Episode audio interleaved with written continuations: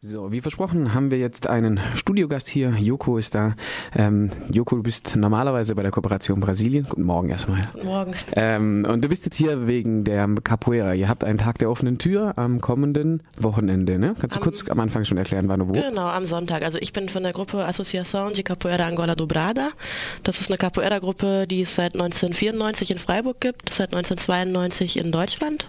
Und wir machen am Sonntag, den 15.12., also kommender Sonntag, von 13 bis 18 Uhr ein Training für alle, die es sich mal angucken wollen. Also so eine Art Tag der offenen Tür. Um 14 Uhr und um 16 Uhr ähm, kann man einfach kommen und mal mittrainieren. Und um 17 Uhr machen wir eine Horda. Das ist der Kreis, in dem Capoeira praktiziert wird. Und das Ganze findet statt in der Max-Weber-Schule in der Fehrenbach Allee 14 beim Technischen Rathaus.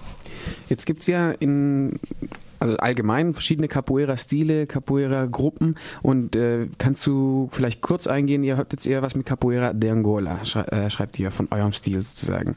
Ähm, was hat Angola mit äh, Capoeira zu tun? Capoeira packen doch alle nach Brasilien eigentlich. Ähm, ja, also man vermutet, dass ähm, Capoeira unter anderem entstanden ist ähm, eben durch den ähm, Tanz der Bantu einer Gruppe aus äh, Angola eben. Und Capoeira Angola ist die etwas traditionellere Variante der Capoeira, die äh, von einem Mestre ähm, gegründet wurde oder beziehungsweise erhalten wurde, ähm, der eben in Brasilien die Gefahr sah, dass diese Tradition verloren geht. ja.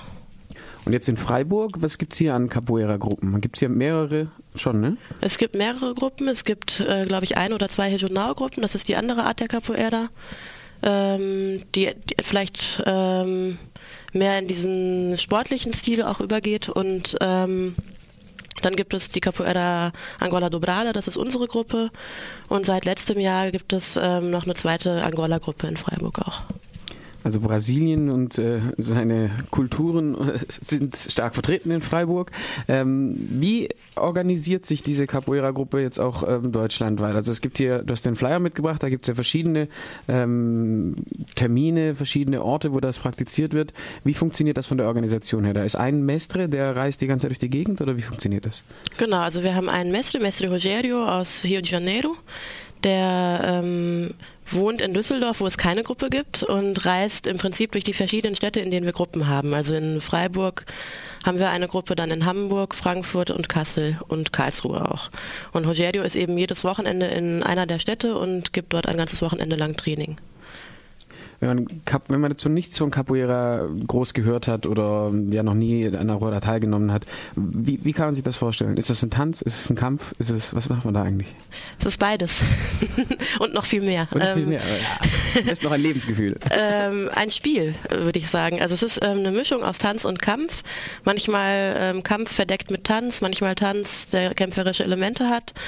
Ähm, und es geht vor allem darum, sich selbst irgendwie auszudrücken und mit dem Gegenüber zu spielen. Also zwei sind im Kreis und außenrum hat man eben die Leute, die ähm, zuschauen und singen, Musik machen, die ganz wichtig ist. Also Musik ist ein elementarer Bestandteil. Ein Teil der Leute im Kreis hat Instrumente. Und äh, diese Musik äh, ist eben auch im, im Spiel mit drin eigentlich und im Gegenspiel äh, mit den Bewegungen. Dann wollen wir doch mal gucken, ob wir da reinhören können in so ein Musikinstrument. also eines der traditionellen Instrumente ist ja dieses Berimbau, ne? Das ist eigentlich auch so, das ist immer dabei, ne? Das ist immer dabei. Das ja. ist immer dabei. Okay, dann versuchen wir mal, ob wir hier was reinhören können. Das äh, spielen wir jetzt von der Wikipedia ab. Und Toke de Angola.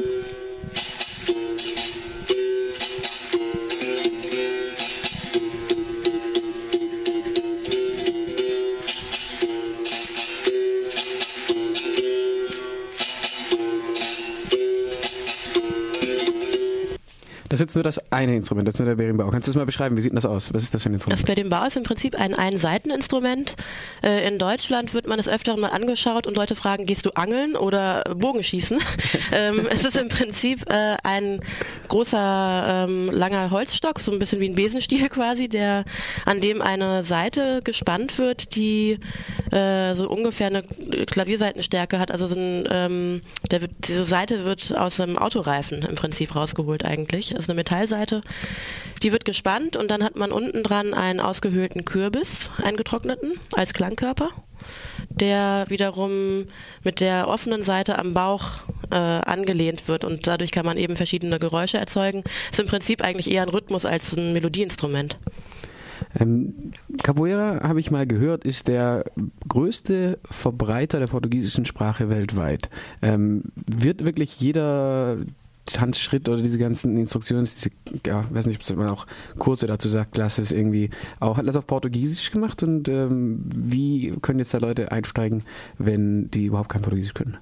Das ist überhaupt kein Problem. Also viele wollen irgendwann Portugiesisch lernen, weil es einfach einen nochmal näher in Kontakt bringt zu den Liedtexten, die eben auch eine Rolle spielen für das Spiel, die teilweise Kommentare sind für das Spiel und die in der Regel eben auf Portugiesisch sind. Äh, und viele Capoeira-Meister äh, geben ihren Unterricht auch auf Portugiesisch. Äh, unser Mestre Rogério spricht sehr gut Deutsch und ähm, gibt seinen Unterricht meistens auch auf Deutsch. Ähm, es hilft einem aber einfach, die Sprache zu können und viele wollen es dann lernen, aber man muss es nicht zwangsläufig. Der Mestre Roger wird jetzt am Sonntag nicht da sein. Das ist jetzt die örtliche Gruppe, die einen Tag mit offenen Tür gibt. Ähm, kannst du nochmal die Eckdaten sagen zum Ende des Interviews? Also 14 Uhr geht's los? Genau, Sonntag, 15.12., 13 bis 18 Uhr in der Max-Weber-Schule Fehrenbach Allee 14. Es gibt noch mehr Informationen unter www.capoeira-angola.net.